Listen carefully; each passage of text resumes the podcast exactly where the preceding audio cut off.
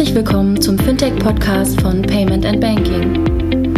In unserem wöchentlichen Podcast sprechen wir mit interessanten Köpfen aus der Branche über unsere Hauptthemen Fintech, Payment, Banking und Mobile. Hallo und herzlich willkommen zur 192. Ausgabe des Fintech-Podcasts von paymentbanking.com.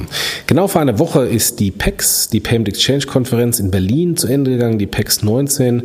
Äh, Donnerstag und Freitag ähm, hatten wir da 175 geladene Gäste im Soho-Haus in Berlin. Es war ein wahnsinniger Erfolg. Wir haben wahnsinnig tolles Feedback bekommen von unseren Gästen äh, persönlich oder, so, oder über Social Media. Ähm, und ähm, da wir wie in allen Jahren vorher ähm, natürlich begrenzt sind mit unseren äh, Teilnehmern, die wir überhaupt in, in die Lokalität reinlassen können, haben wir uns auch dieses Jahr wieder äh, entschlossen, Teile des Contents einer breiteren Masse zur Verfügung zu stellen ähm, und nämlich diejenigen, die nicht reinkommen konnten oder sich nicht qualifizieren konnten, weil sie äh, keine Händler waren oder gar Sponsoren, ähm, dass die ähm, zumindest hier über den Podcast Teil des Contents ähm, mitbekommen können. Äh, der Anfang macht ähm, die Keynote bzw. Rede von Peter Borchers, ähm, ähm, mit der auch die PEX ähm, äh, mehr oder weniger begann. Ähm, Peter Borchers ist der ehemalige CEO der Allianz X, der Innovationseinheit äh, der Allianzversicherung und vormaliger Leiter des äh, Inkubators Hubraum der Deutschen Telekom in, in Berlin. Und ähm, der Peter hat äh, in seiner Rede ähm, eine Analogie genommen zu der Keynote äh, von Jörg Reinbold vom äh, letzten Jahr der PEX-Konferenz, wo Jörg Reinbold ähm, ähm, über den Plug-Play-Inkubator Inkubator ähm, eine Rede gehalten hat, äh, wie man Startups wie eine Wurstfabrik managt. Und äh, deswegen hat er Peter Borches seine, ähm, seine Keynote bzw. Rede ähm, überschrieben mit vom Wurstfabrikanten zum Klaviervirtuosen und beschreibt in der Rede relativ treffend, und das kann ich auch aus eigener Erfahrung bestätigen, relativ treffend die massiven Unterschiede zwischen Startups und Corporates und dann natürlich die Friktionen die passieren, äh, wenn so ein Startup auf so ein Corporate trifft. Bevor wir aber in Medias Res gehen, nochmal ganz kurz der Dank an unsere Sponsoren, ähm, kurz die Einspieler unserer Sponsoren und dann gebe ich gleich weiter an den Mike Klotz, äh, den Moderator der PEX-Konferenz, der den Peter Borchers dann anmoderiert und dann hören wir gleich die Keynote. Viel Spaß! Sag mal, warum sponsert FinCompare eigentlich den Podcast? In den Medien berichten wir eigentlich immer davon, wie FinCompare Unternehmen dabei hilft, einfach und schnell die passende Finanzierung zu finden. Hier im Podcast wollen wir jetzt einmal erklären, wie wir unsere Finanzierungspartner glücklich machen. Also wie wir Banken, Fintechs und Spezialfinanzierer dabei unterstützen, ihre Ziele zu erreichen. Aber mehr dazu später. Mastercard ist ein internationales Technologieunternehmen im Zahlungsverkehr. Mit einem schnellen Zahlungsabwicklungsnetzwerk verbindet Mastercard Kartenbesitzer, Banken, Händler, Regierungen und Unternehmen in über 210 Ländern und Gebieten. Die Produkte und Leistungen von Mastercard gestalten die alltäglichen Handelsgeschäfte für alle Beteiligten einfacher, sicherer und effizienter. Das gilt für Einkaufen und Reisen ebenso wie für Unternehmensführung und die Verwaltung von Finanzen. Mehr als 2,3 Milliarden Master- und Maestro-Karten sind weltweit im Umlauf, mit denen in über 150 Währungen Zahlungen getätigt werden können. Kaum jemand versteht das deutsche Steuerrecht, doch das ist auch zunehmend egal. Künstliche Intelligenz übernimmt immer öfter die Arbeit der Steuerberater, nur deutlich günstiger, sicherer und schneller. Wir reden von einem riesigen Markt. Die Gesamtsumme an Steuererstattungen beträgt jährlich 25 Milliarden Euro. Und sie wird wachsen, weil immer mehr Menschen ihre Steuererklärung digital erstellen. Mehr dazu beim Marktführer für Online-Steuererklärung auf smartsteuer.de slash fintech. Freue mich, wenn denn das Pult gleich hier oben steht, könnt schon hochtragen. Über den Peter Borchers. Äh, Peter war der CEO von Allianz X, hat Hubraum Berlin mit aufgebaut und wird uns jetzt ein kleines bisschen was erzählen zum Thema Digitalisierung im weitesten Sinne. Aber ich will gar nicht so viel verraten und übergebe auch schon jetzt das Zepter und Wort an dich. Herzlich willkommen, Peter Borchers. Danke. Guten Morgen. Schönen guten Morgen. Ähm, ist der Titel eingeblendet? Nee, ist er nicht, aber ihr habt ihn vielleicht gelesen, der ist nämlich ein bisschen. Warte, komm, ja? warte. Ja, bravo, ah. genau. Und jetzt. Ah, ja. Nee. ja. Vom Wurstfabrikanten das Machen gehört da nicht rein, aber das. egal. Vom Wurstfabrikanten zum Klaviervirtuosen soll der soll der Titel eigentlich heißen. Und um gleich mal mit einem Vorurteil aufzuräumen, ich bin weder Wurstfabrikant noch spiele ich Klavier. Ich habe es mal als Sechsjähriger auf Druck meiner Eltern angefangen, aber dann rechtzeitig wieder aufgehört. Leider oder Gott sei Dank, je nachdem. Ähm, es ist aber trotzdem ein Bericht aus erster Hand, den ich euch, äh, den ich euch jetzt erzähle. Äh, das hat damit zu tun, was ich die letzten Jahre gemacht habe. Mike hat es gerade schon angekündigt. Ich habe äh, in den letzten Jahren so an der Schnittstelle zwischen Corporates und Startups gearbeitet. Ich habe also mir den Hubraum vor vielen Jahren mal ausgedacht und dann auch fünf Jahre geleitet und bin dann zur Allianz gegangen, habe dort Allianz X äh, eine Zeit lang als CEO geleitet, auch umgebaut zu äh, dem, was es jetzt heute ist. Und ähm, um genau dieses Thema, nämlich Schnittstelle zwischen Corporates und Startups, wird es auch, wird's auch gleich gehen. Vorneweg noch äh, eine Sache, ich, äh, ihr seht, ich bin hier mit einem dicken Stapel Papier gekommen und habe auch diesen tollen, tollen Tisch bekommen. Das liegt daran, ich bin erst gestern Nachmittag mit meinem Vortrag äh, den ich hierfür extra vorbereitet habe, kein Standardvortrag aus der, aus der Schublade, fertig geworden. Und ich habe den ganzen Nachmittag versucht und am Abend mir das noch ins Hirn zu hämmern, um in ein Stadium zu kommen, wo es mir reicht, dass ich mir so ein paar Notizen hier in die Handinnenfläche schreibe und damit dann hier die 20, 25 Minuten durchstehe. Aber ich habe dann irgendwann am Abend das Gefühl gehabt, dass ich das nicht, nicht ganz leisten konnte, ähm, äh, das alles zu memorieren. Und da habe ich mich entschlossen, hier mich ein bisschen äh, äh, mit dem äh, Papier gemeinsam auf die, auf die Bühne zu stellen. Das soll uns aber nicht davon abhalten, hoffentlich einen guten Vortrag zu hören. Hoffen wahrscheinlich noch ein besserer, als wenn ich jetzt hier rumexperimentieren würde auf der Bühne.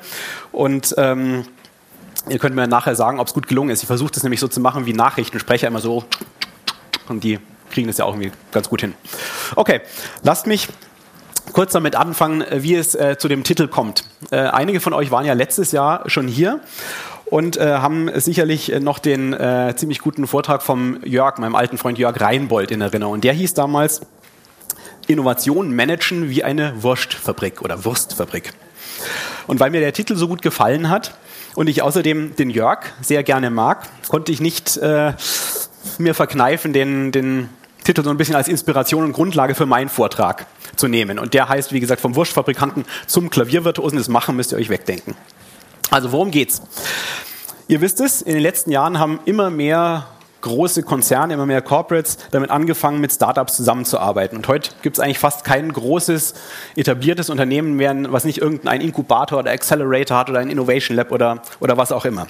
Nun ist es aber so, dass diese Zusammenarbeit, also die zwischen Konzernen und Startups, oft nicht so gut klappt, wie beide Seiten sich das vorstellen. Und wie in jeder Beziehung ähm, zeigen dann, wenn es eben nicht so gut klappt, auch schnell beide Seiten aufeinander und sagen, der andere war's. Und wer schon einmal erlebt hat, wie eine Beziehung scheitert, sei es beruflich oder privat, der weiß aber, dass es meistens an beiden natürlich liegt, nicht nur an einem. Und deshalb möchte ich auch gar nicht nach einem Schuldigen suchen, sondern etwas machen, was bisher, finde ich, noch viel zu wenig gemacht wird. Ich möchte nämlich ähm, bisschen aus meinen Erfahrungen der letzten Jahre zusammengetragen, ein paar Erfolgsgeheimnisse für eine gelingende Partnerschaft zwischen Corporates und Startups mit euch teilen und euch erzählen. Ich möchte euch verraten, was man machen sollte, was man nicht machen sollte, was man lassen sollte. Und äh, ich möchte es machen mit Beispielen, die ich größtenteils aus eigener Hand selbst erlebt habe oder aus erster Hand gehört habe. Nur muss ich natürlich ein paar Sachen anonymisieren, der Form halber, zumal das ja auch, glaube ich, aufgezeichnet wird und dann nachher übertragen wird oder über, auf Podcast-Kanal äh, äh weiter weiter genutzt wird. Vorweg noch Folgendes. Auch wenn es uns vielleicht nicht so vorkommt, unsere gesamte Zunft, also sozusagen die Heiratsvermittlung zwischen Corporates und Startups, zwischen Konzernen und kleinen Firmen, steckt eigentlich noch in den Kinderschuhen. Die gibt es nämlich unglaublicherweise erst so seit sieben, acht Jahren. Kann man sich heute nicht vorstellen, weil wie gesagt, jeder hat so ein Ding inzwischen.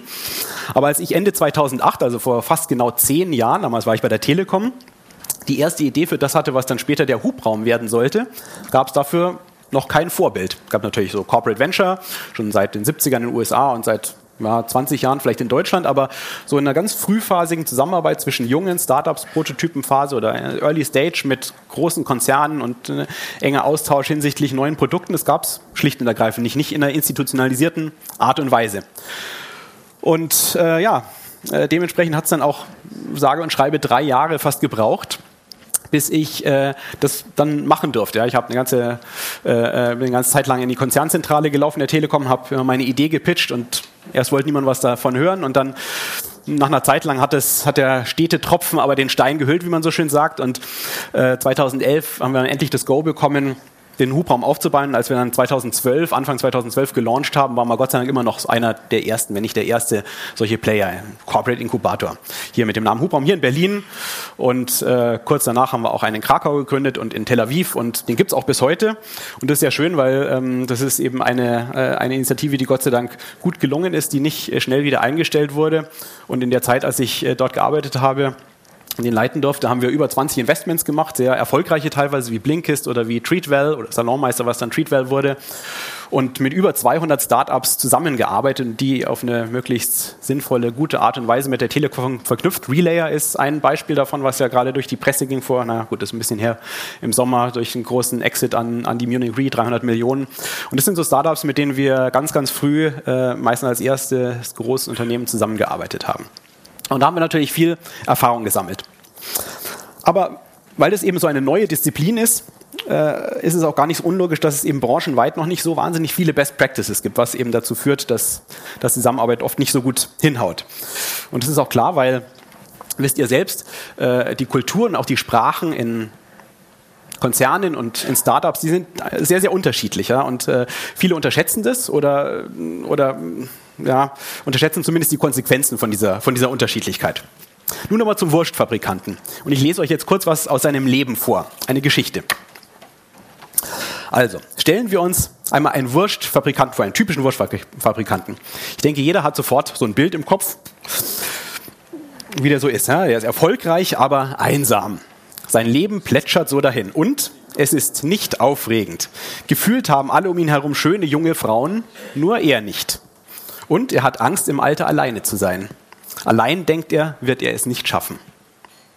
Und so ähnlich sieht es auch in vielen Konzernen aus. Man macht halt sein Tagesgeschäft, hier und da ein bisschen Innovation, aber plötzlich scheinen alle um einen herum ganz neue Dinge zu machen. Hängen mit Startups rum, investieren, inkubieren, akzelerieren, feiern Partys und vor allem reden von neuen Geschäftsmodellen. Geschäftsmodellen, die man haben muss, damit man morgen nicht vor dem Ruin steht. Gruppenzwang 4.0 sozusagen. Und um im Bild zu bleiben, zurück zum, zum traurigen Wurstfabrikanten. Ihm ist schnell klar, was er braucht, nämlich ein schönes neues Geschäftsmodell, pardon, eine schöne neue Frau. Und hier möchte ich noch betonen, äh, dass es natürlich auch weit mehr ankommt als auf Schönheit, ja, und der Mann muss im Zweifelsfall auch schön sein und äh, die ganze Geschichte lässt sich natürlich auch andersrum denken, also mit einer Wurstfabrikantin, die einen Mann sucht und so, nur der Vollständigkeit habe, aber die Geschichte ist halt jetzt so, dass es ein Wurstfabrikant ist, der eine Frau sucht. Also, der Wurstfabrikant sucht eine Frau. Und er hat auch schon eine ungefähre Vorstellung, was er möchte. Was er möchte, ist eine Partnerin, die ganz anders ist als er. Eine, die Aufregung in sein Leben bringt. Kreativ soll sie sein. Und dynamisch. Denn er ist selbst schon ein bisschen träge geworden in seinem Wurstfabrikantenalltag. Also sucht er sich eine. Und siehe da, schnell findet er eine junge, irgendwie coole Frau, die übersprudelt vor Ideen. Sie ist frech, sie ist witzig und sie ist wild. Und mit der ganzen Energie, die in ihr steckt, hat sie nur ein Ziel. Sie will über sich hinauswachsen, sie will berühmt werden und sie will unglaublich viel Erfolg haben. Und dafür sucht auch sie deshalb händeringend nach jemandem, der ganz anders ist als sie. Jemand, der ruhig ist, jemand, der solide ist, der Zugang hat, Zugang zu den richtigen Kreisen und der auch finanziell recht gut ausgestattet ist. Eines Abends also begegnen sich die beiden, sagen wir mal in einer Bar in Berlin, vielleicht sogar hier im Soho-Haus, und verlieben sich so heftig ineinander, dass sie schon nach wenigen Tagen heiraten. Beide sind nun endlich nicht mehr alleine. Er hat jemanden gefunden, der spritzig ist. Sie hat jemanden gefunden, der solide ist. Beide sind nicht mehr einsam. Happy End. Happy End? Was meint ihr? Nee, mitnichten leider. Zunächst sind sie noch frisch verliebt erleichtert, endlich jemanden gefunden zu haben, der die eigenen Schwächen kompensiert. Aber dann beginnen natürlich schnell die Probleme. Jeder hat das Gefühl, der Partner versteht mich einfach nicht. Als würde man eine andere Sprache sprechen. Und das, was beide am Anfang so anziehend aneinander fanden, wird auf einmal unangenehm. Was seine Frau beruhigend solide fand, findet sie rasch träge und langweilig. Und was ihm an ihr so gut gefiel, das Dynamische, ihre Kreativität, wirkt nach kurzer Zeit nur noch anstrengend und ein bisschen sprunghaft. Und erst da fällt ihnen beiden auf, irgendwie haben sie sich nie darüber unterhalten, ob sie irgendwelche Gemeinsamkeiten haben. Oder zumindest gemeinsame Interessen und Ziele. Die beiden unternehmen ein paar Anläufe, die Beziehung zu retten. Aber wie soll das gehen, wenn man nicht mal sinnvoll miteinander kommunizieren kann, weil sie sprechen ja unterschiedliche Sprachen. Er fühlt sich ausgenutzt und unverstanden. So als wäre nur sein Bankkonto interessant. Und sie fühlt sich nicht ernst genommen, vernachlässigt, so als wäre sie nur irgendein schönes Ausstellungsstück. Und was so schön anfing, endet im Desaster. So, das war die Geschichte. Es geht aber gleich weiter. Weil das, was wir gerade gehört haben vom Wurstfabrikanten und seiner Frau, das wundert uns natürlich nicht. Wenn jemand uns erzählt, er nimmt die Erstbeste oder den Erstbesten, dann wissen wir, das ist totaler Irrsinn. Wenn mein alter Freund Xaver aus München mir wieder von seiner neuen Flamme berichtet und sie mir vorstellt und ich keine, entdecke keine einzige Ein Gemeinsamkeit zwischen den beiden, dann weiß ich, diese Liebe wird nicht von Dauer sein. Ja, und so ist es auch hier dass mit der Kommunikation zwischen den Geschlechtern das manchmal ein bisschen schwierig ist. Das wissen wir alle, ja, weiß, weiß jeder. Und mit den Büchern über die Unterschiede von Männern und Frauen lassen sich ganze Bibliotheken füllen. Hier so Frauen sind von der Venus, Männer sind vom Mars etc. Kennt ja auch jeder, hat er vielleicht sogar mal geschenkt gekriegt von irgendeiner ehemaligen Beziehung. Ähm, wer weiß. Aber Corporates sind vom Saturn und Startups sind vom Merkur. Gibt's noch nicht. Leider. Weil die Unterschiede zwischen den beiden sind wie gesagt, genauso groß wie zwischen Mann und Frau. Und die Möglichkeiten, sich misszuverstehen, sind dementsprechend auch genauso groß. Die Klugen und speziell die Verheirateten unter uns wissen außerdem, eine gelingende Beziehung braucht Anstrengung, Aufmerksamkeit, Kraft und Durchhaltevermögen. Und nur bei der Beziehung von Corporates und Startups geht man scheinbar immer davon aus, dass eine heiße Affäre sich automatisch eine langjährige, gute fruchtbare, glückliche Ehe verwandelt, aus der dann viele schöne Nobelpreisträger oder Unicorns oder was auch immer als Kinder hervorkommen. Ja. Meiner Meinung nach wird es deshalb langsam Zeit, eine Art Eheratgeber passend zu unserem Thema und passend in unsere Zeit zu schreiben. Und darum möchte ich euch jetzt ein paar Ratschläge geben für die Ehe zwischen Konzernen und Startups. Fangen wir mit ein paar Don'ts an. Vorab nochmal, die Ratschläge beziehen sich sowohl auf die Zusammenarbeit zwischen Konzernen mit einzelnen Startups als auch, wo ich herkomme, auf die, auf die Zusammenarbeit mit so Vehikeln eben, wie dem Hubraum oder wie anderen, also so Entities innerhalb von großen Konzernen, die äh, die äh, Startups an sich, äh, an sich binden sollen und in, investieren sollen. So, Ratschlag Nummer eins, ein Dote Nummer eins. Der Anfang vom Ende jeder guten Beziehung zwischen Startups und Corporates ist, die Ungeduld. Hatten wir gerade schon beim, beim Wurstfabrikanten.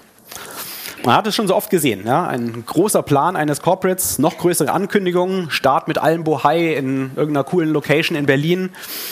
Das halbe Vorstandsgremium ist anwesend, lässt sich feiern, läuft mit T-Shirts über im Anzughemd rum. Und dann passiert relativ wenig und nach einer Schamfrist von so 12, 18 Monaten wird das Ganze sang- und klanglos wieder eingestellt. Im Hintergrund heißt es nämlich oft schon nach den ersten paar Monaten, was ist denn jetzt? Wo sind die messbaren Effekte? Wo hat sich unsere Kultur verändert? Wo sind die Unicorns? Wo sind zumindest die Millionen Umsätze, die vorher niemand versprochen hat? Und schwupps wird das Programm eingestellt oder zumindest der Geldhahn so weit abgedreht, dass es so langsam aber sicher austrocknet. Eigentlich seltsam, weil man ist ja mit so viel Elan und Schwung gestartet. Vielleicht liegt es an der kurzfristigen Taktung von börsennotierten Unternehmen, ja, die immer natürlich ein bisschen auf die nächste Bilanzpressekonferenz schielen, aber oft nicht so weit darüber hinaus. Vielleicht hat es auch mit dem sprichwörtlichen Immunsystem zu tun, das ähm, groß etablierte Strukturen oft haben und das sich so gut gegen Neues wehrt. Ich weiß es nicht genau, ehrlich gesagt. Aber was ich genau weiß, ist, das weiß ich zu 100 Prozent, dass so eine Beziehung oft einfach ein bisschen Zeit braucht, bis sie sich entfalten kann. Und man sollte nicht nach sechs bis neun Monaten schon wieder alles in Frage stellen oder sogar umschmeißen. Bei Hubraum ist uns das Gott sei Dank ganz gut gelungen. Ähm, da gab es ja sogar nach einem guten Jahr einen CEO-Wechsel, ja, der uns natürlich auch erstmal ziemlich ins Feuer gestellt hat, wo wir nicht wussten, oh, oh, oh, oh geht es weiter. Hat mal ganz gut geklappt und mm, heute, glaube ich, kann man äh, guten Gewissens sagen, dass Hubraum sich glücklicherweise auch nach etlichen Aufs und Abs natürlich wirklich so gut entwickelt hat, ähm, dass es heute ein ganz integraler Bestandteil der Innovationsstrategie der Telekom ist. Don't Nummer zwei. Genauso schlimm ist nämlich Ziel- und Planlosigkeit. Wenn ich mit CDOs oder Geschäftsführern von Mittelständlern spreche, die so ein Vehikel, also was mit Startups, aufbauen wollen, dann frage ich meistens zuerst, was ist euer Ziel? Und dann sagen die, erstmal nichts. Das heißt, nicht gar nichts, weil die sind ja alle nicht auf den Mund gefallen, aber sagen erstmal relativ wenig. Und am Anfang hat mich das überrascht. Inzwischen überrascht es mich aber gar nicht mehr so arg, weil dann kommt natürlich klar irgendwas mit Innovationen, mit neuen Geschäftsmodellen. Aber das Problem ist natürlich, wenn man wenn man kein Ziel hat, dann ist es logischerweise auch relativ schwer, den Weg zu finden, um zu dem nicht vorhandenen oder sich bewegenden Ziel äh, zu kommen. Ne? Und äh, dann ist es so ein bisschen wie die Nussschale äh, auf, dem, auf dem Ozean, die halt von Strömung und Wind dahin getrieben wird, wo Strömung und Wind eben so hingehen. Wenn ich dann noch ein bisschen genauer nachfrage, dann schälen sich oft eine Vielzahl an teilweise recht unterschiedlichen Sachen raus, die eben das Ziel sind so einer Initiative. Da kommen dann Sachen wie verstehen, wie Startups arbeiten, Trends nicht verpassen, Zugang zu frischem Talent, Einleiten eines Kulturwandels, manchmal sogar Investment Return oder das Ziel zu äh, Grundstein zu legen, um so dem, das perspektivisch wegbrechende Altgeschäft rasch durch Neugeschäft zu ersetzen alles schön und gut, aber jetzt haben wir natürlich ein weiteres Problem. Jetzt ist es nämlich nicht ein klares Ziel, sondern es sind ganz, ganz viele Ziele. Auch nicht ideal. Es kommt also nach der Ziellosigkeit, ich habe es gerade schon gesagt, kommt das andere Problem nicht, die Planlosigkeit. Man hat zwar ein Ziel oder vielleicht mehrere, aber keinen genauen Plan, also keinen Plan, wie man hinkommt zum Ziel.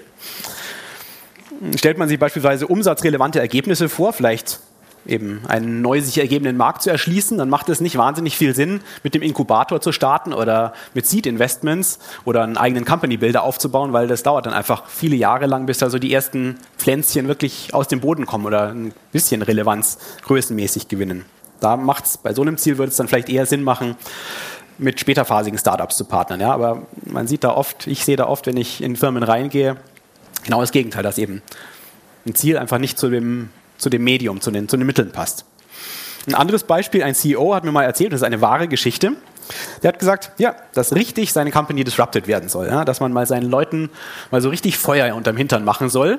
Und das sollte ein Vehikel machen und Investments in Startups machen, dass sie dabei waren aufzubauen. Und dann war aber, ganz lustig, wie wahre Geschichte war aber äh, die Idee, dass trotzdem der gesamte Vorstand bei jeder Investmententscheidung mitentscheidet. Was natürlich dazu führt, dass mindestens einer im Gremium jedes Mal laut Kannibalisierung geschrien hat und natürlich kein Deal zustande kam. Das heißt, erstmal muss man ein klares Ziel haben und dann muss man auch den richtigen Weg finden, um zu dem Ziel zu kommen und das richtige Mittel, das richtige Vehikel bauen. Kommen wir zum dritten Punkt. Eine weitere, sagen wir mal, Todsünde ist die Maßlosigkeit und die ist oft gepaart oder auch gespeist durch Unwissenheit. Und zwar Unwissenheit meistens von Konzernen, manchmal auch von Startups. Und äh, diese Maßlosigkeit heißt meistens zu viel wollen. Und zwar entweder zu viele Anteile. Mehr als einmal habe ich auch selbst äh, den Kampf erlegt, den man so gegen Group Legal oder Group Corporate Finance äh, äh kämpfen muss. Da heißt es dann, ja, wenn wir dem Startup 200.000 Euro geben, dann muss uns doch die Mehrheit gehören oder vielleicht die ganze Firma. Ja. Will man vielleicht nicht so, aber das ist dann erstmal so die, die Grundidee oder auch wahre Geschichte. Ein, ein Head of MA hat mir, hat mir gesagt, wenn wir in das Startup jetzt investieren, dann wären wir ja blöd. Dann machen wir die ja nur stärker. Ja, was, was soll man da sagen? Ja? Und dann ging es noch weiter. Ja, wenn wir jetzt mit den Partnern oder investieren und die später kaufen wollen, dann sind die ja teurer. Dann schneiden wir uns ja ins eigene Fleisch. Also machen wir das lieber nicht. Ja? Wie soll man das kontern? Wusste ich ja in dem Moment auch nicht. Die andere, die andere Form der Maßlosigkeit äh, sind äh, neben eben zu viele Anteile wollen oder dann am Ende gar keine, äh, sind wirklich unübliche Sonderregelungen, die wahnsinnige Exklusivitäten, äh, Vorkaufsrechte und sonstiges, das sich ein Corporate gerne einräumen lässt, wenn er mit einem Startup zusammenarbeitet, was aber natürlich auch total kontraproduktiv ist, weil man natürlich die Startups, die man ja eigentlich holt, weil sie eben startupig arbeiten sollen, unternehmerisch arbeiten sollen, dadurch natürlich nur völlig denen die Hände bindet und außerdem meistens durch eine Exklusivität äh, oder durch ein Vorkaufsrecht auch alle weiteren Investoren ausschließt, ja, die, die vielleicht nachkommen würden. Die große Gefahr, die darin lauert, heißt Adverse Selection oder adverse Selektion. Das heißt, man bekommt schon Startups, die sich auf so einen Deal einlassen, also zu viele Anteile abgeben oder sich irgendwelche irren Klauseln in den Vertrag schreiben lassen, aber man kriegt halt nicht die, die man eigentlich haben möchte, nämlich die besten oder die hoffen wahrscheinlich in Zukunft besten, weil die würden sich auf so einen Deal nicht einlassen. Was, wie gesagt, völlig kontraproduktiv ist, weil gerade wenn man als großes Unternehmen mit einem Startup zusammenarbeitet, möchte man ja auch mit den späteren Marktführern, mit den Besten arbeiten und nicht mit den fünft- oder neuntbesten. Ja. Die Liste könnte man jetzt ewig weitersetzen an Don'ts, aber da ich kein so Freund von Verboten und Don'ts bin, kommen wir schnell noch zu ein paar Do's oder ein paar Tipps, äh, die man vielleicht machen könnte, machen sollte. Tipp Nummer eins ist selber machen, selber lernen. Ganz, ganz wichtiger Tipp, der oft übersehen wird. Mit selber machen meine ich eben diese Schnittstelle zu Startups nicht komplett auszulagern, sondern sich, wenn noch nicht vorhandenes Know-how dafür selber anzueignen und ein richtiger Profi in der Zusammenarbeit mit Startups zu werden. Ich halte zum Beispiel nicht sehr viel davon, was man sehr, sehr häufig im Markt sieht, von so einem Abo-Modell, ja, wo man oft sind das große US-Provider von Accelerator-Programmen oder ähnlichem, da den überweist man halbjährlich viel, viel Geld, dass man in so einem Programm mitmachen darf. Aber das ist so ein bisschen wie in Zoo gehen. Dann sieht man die Startups so durch so eine dicke Glasscheibe. Aber sobald man dann keine Lust mehr hat, die oft sehr, sehr stattlichen monatlichen oder jährlichen Beträge zu zahlen, wird man aus dem Zoo wieder ausgesperrt und hat nichts gelernt ja, und hat im Grunde auch nichts wirklich von den, von den Startups gehabt. Ich möchte nicht sagen, dass so ein Programm im Einzelfall auch Sinn machen kann, ja, aber im, im Allgemeinen, glaube ich, ist es viel besser, es so zu machen, dass man selbst sich hinsetzt, versucht selbst das Know-how aufzubauen und direkt mit den Startups zusammenarbeitet und das nicht über einen externen Provider machen lässt. Und warum glaube ich, dass das sinnvoll ist?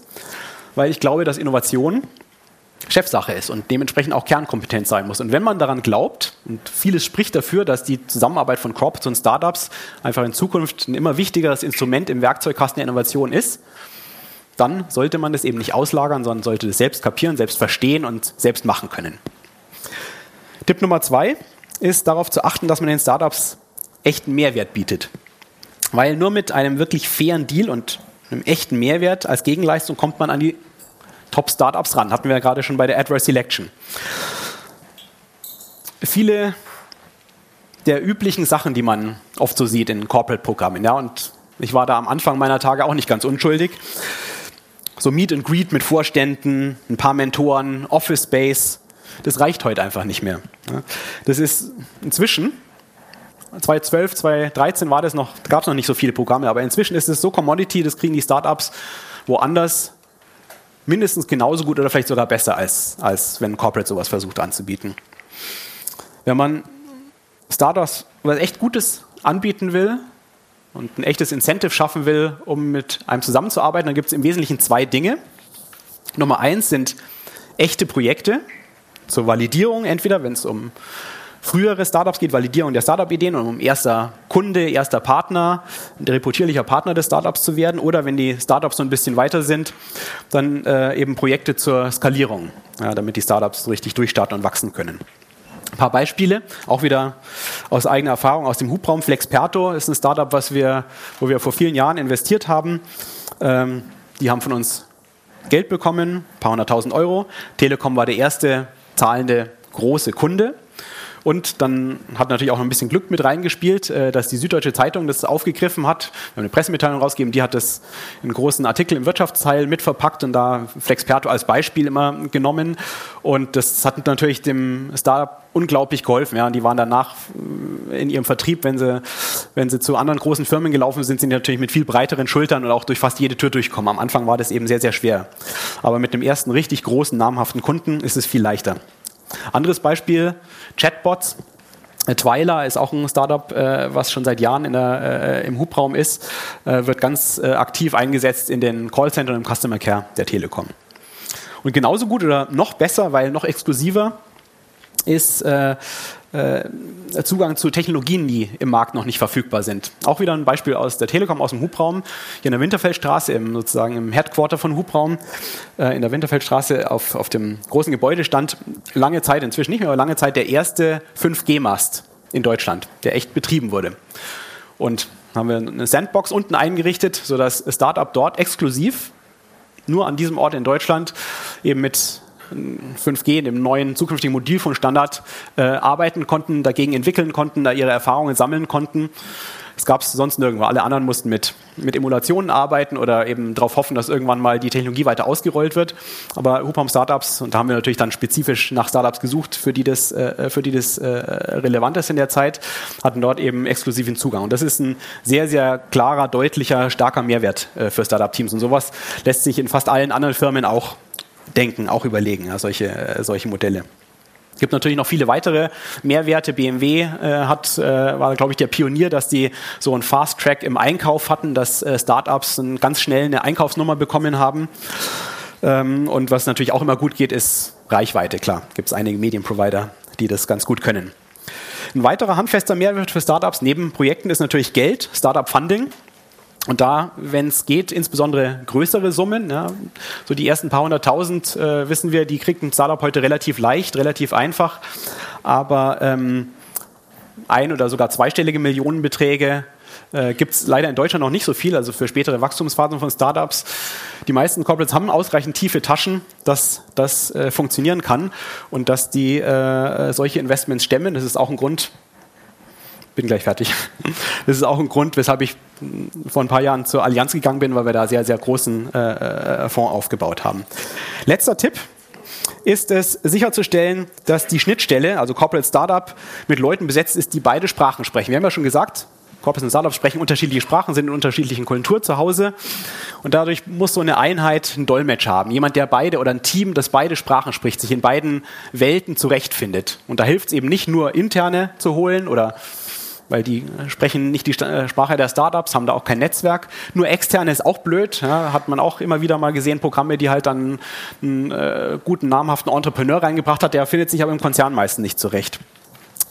Das äh, geht dann oft auch in die Binsen. Und der zweite Teil von dem Tipp ist, ähm, äh, neben dem äh, nicht nur mit Externen zusammenzuarbeiten, ist ganz, ganz wichtig, so eine Art äh, BizDev äh, zu machen, weil es reicht eben nicht aus, nur die Telefonnummer auszutauschen oder ein Intro zu machen zwischen einem Startup und einem, ähm, einem Fachbereichsverantwortlichen, sondern oft braucht es da noch eine ganze Zeit lang äh, und ein bisschen Business Development, bis dann wirklich ein gutes, sinnvolles Projekt zustande kommt. Und äh, das ist auch was, was wir im Hubraum hatten. Wir hatten drei Leute dafür, Key Relationship Manager, ähm, und äh, die haben nichts anderes getan, als eben diese Dolmetscherrolle auszuüben und äh, eben wirklich Business Development zu machen, um äh, Startups in laufende Projekte bei der Telekom zu bekommen. Weil was man nicht äh, außer Acht lassen darf, Startups, gerade wenn noch in der frühen Phase sind, haben halt einfach nicht so ein Produkt, was man so eins zu eins einfach so in die Wertschöpfungskette des Konzerns einklicken kann. Also nochmal zusammengefasst, drei Don'ts. Ungeduld, Ziel- und Planlosigkeit und Maßlosigkeit. Und drei Do's, selber machen, selber lernen, echten Mehrwert bieten und ein gutes Team aufbauen. So. Kommen wir zum Ende. Eine echte wertstiftende Zusammenarbeit zwischen Corporates und Startups ist hochkomplex. Hochkomplex. Und das wer das beherrscht, ist ein Virtuose. Jetzt komme ich auch zu meinem Titel zurück, zum Klaviervirtuosen. Denn nur die Besten und die, die täglich und über viele Jahre üben, werden zu Virtuosen. Und viele Konzerne und auch einige Startups agieren leider auf dem Instrument, auf dem Klavier heute noch teilweise rührend naiv ja, und klimpern so ein bisschen drauf rum, Flohwalzer oder alle meine Entchen. Ähm, aber für alle, die so ein Instrument im übertragenen Sinne öffentlich spielen wollen, die sollten das Instrument auch einigermaßen beherrschen. Und das gilt für Klaviere, das gilt für alle anderen äh, Musikinstrumente und es gilt natürlich erst recht auch für Beziehungen, egal ob es um die Liebe geht, wie beim Wurstfabrikanten und seiner Frau oder ums Geschäft. Danke.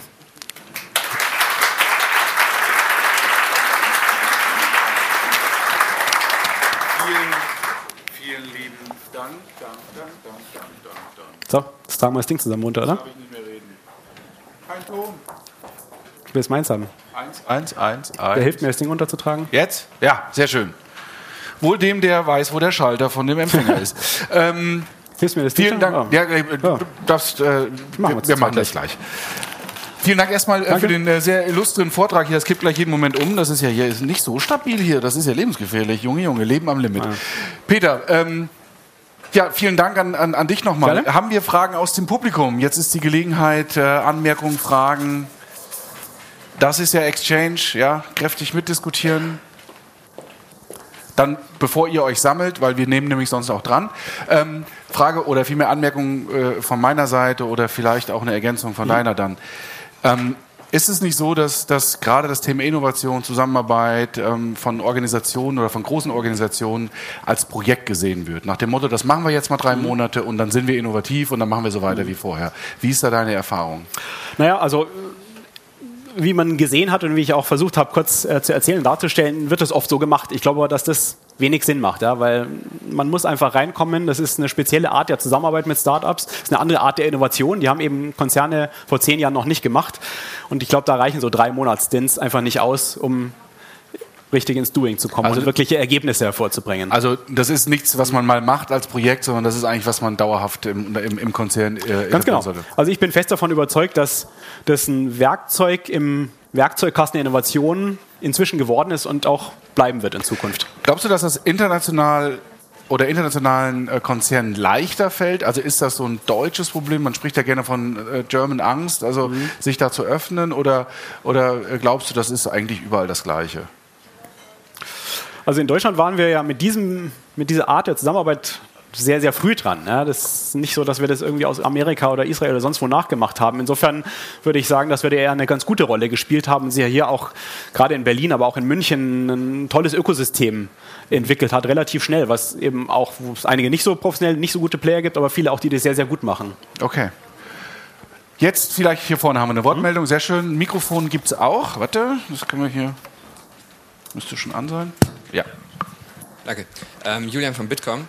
Äh, Peter, eine Frage. Du hast jetzt darüber gesprochen, wie man das macht oder wie manche das mhm. machen, wie manche es nicht machen mhm. sollten. Mhm. Aber die Frage ist, also für mich jetzt, ja. wer macht das denn? Sind das DAX-Unternehmen oder MDAX, SDAX? Wie verhalten sich hier Familienunter familiengeführte ja. Unternehmen und so weiter? Das fände ich spannend. Naja, also ich glaube, im DAX gibt es heute fast kein Unternehmen mehr, wenn überhaupt eines, was eben nicht solche Vehikel hat, wo sie irgendwie mit Startups zusammenarbeiten. Und auch viele große Mittelständler äh, machen das. Stiel ist einer, darf ich nennen, mit denen arbeite ich zusammen, den helfe ich auch gerade sowas aufzubauen. Ähm, das heißt, wir sehen, dass das ganz klar, das ist eine Entwicklung, die aus Großkonzernen kam, die aber immer mehr auch von äh, großen und mittelständischen Unternehmen aufgegriffen werden. Familiengeführt? Stiel ist ein gutes Beispiel dafür. Und ich weiß auch einige andere, ähm, äh, die, das, äh, die das auch machen. Also nur ein Beispiel, mit denen arbeite ich nicht zusammen, aber ich weiß, dass Ricola beispielsweise in der Schweiz, die haben Ricolab gegründet und äh, so ließen sich viele andere äh, Beispiele nennen. Rudolf? Ähm, hast du auch ein Beispiel dafür, ähm, dass ein Corporate nachweisbar durch die Zusammenarbeit mit einem Startup besser wurde? Also äh, ich möchte jetzt nicht schon wieder äh, den Hubraum als, äh, als Beispiel äh, heranziehen von der Telekom, äh, zumal ich ja gar nicht offizieller Vertreter mehr der Telekom bin. Aber ähm, ich glaube, wie sich gezeigt hat, äh, ist, dass es, dass es dort wirklich gut funktioniert hat ja, und gut geklappt hat. Und wie gesagt, die Telekom nicht nur einen schönen Investment-Return mit vielen der Investments gemacht hat, darauf kommt es aber nicht in erster Linie an, sondern wirklich viele, viele Technologien von Startups ein paar Beispiele habe ich genannt, Twyla, Flexperto, heute einsetzt äh, und dadurch, glaube ich, einfach innovativer wurde, äh, bessere Produkte, bessere Service äh, ihren Kunden anbieten kann. Und wenn man es so lange macht wie Hupram, Hupram, wie gesagt, haben wir Anfang 2012 gelauncht, äh, jetzt ist 2019, also gibt es seit, äh, seit sieben Jahren, dann findet eben, dann kann, kann glaube ich, so ein Vehikel auch zumindest graduell dazu beitragen, ein bisschen Kulturwandel mit anzustoßen. So ein Vehikel wird nie alleine für den Kulturwandel in einem großen Konzern äh, herhalten können. Aber wenn man es eben so konsequent und so intensiv und dauerhaft macht, äh, wie die Telekom das mit Hubraum gemacht hat, dann glaube ich, äh, hat das sogar auch einen positiven Effekt auf den Kulturwandel. Und ich glaube, Absolut Springer ist ein ähnliches Beispiel, die ja auch sehr frühzeitig angefangen haben mit ganz vielen verschiedenen Vehikeln äh, äh, mit Startups zusammenzuarbeiten, in Startups zu investieren, zu schauen, dass die Gründer dann aber mindestens eine ausreichende Übergangszeit da bleiben.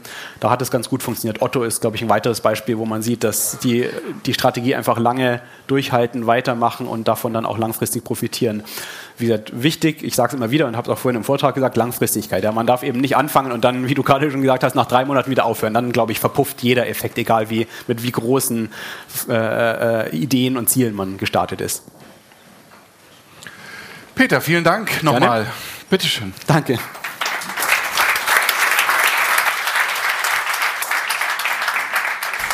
So, das war die Keynote von Peter Borges. Äh, ich hoffe, hat euch äh, genauso Spaß gemacht wie uns. Und bevor wir jetzt den Podcast beenden, nochmal der Dank an die Sponsoren und ähm, hier kurz noch ein Einspieler. Macht's gut. Tschüss. Wie macht FinCompare denn und seine Finanzierungspartner glücklich? Wenn ein Finanzierungsantrag abgelehnt wird, ist nicht nur der Kunde frustriert. Für den Finanzierer bedeutet das nämlich auch Arbeit für die Tonne und auch rausgeschmissenes Marketinggeld. Und wie genau hilft da FinCompare? Wir prüfen die Anfragen für unsere Partner vor und bereiten die Kundendaten und Dokumente perfekt auf.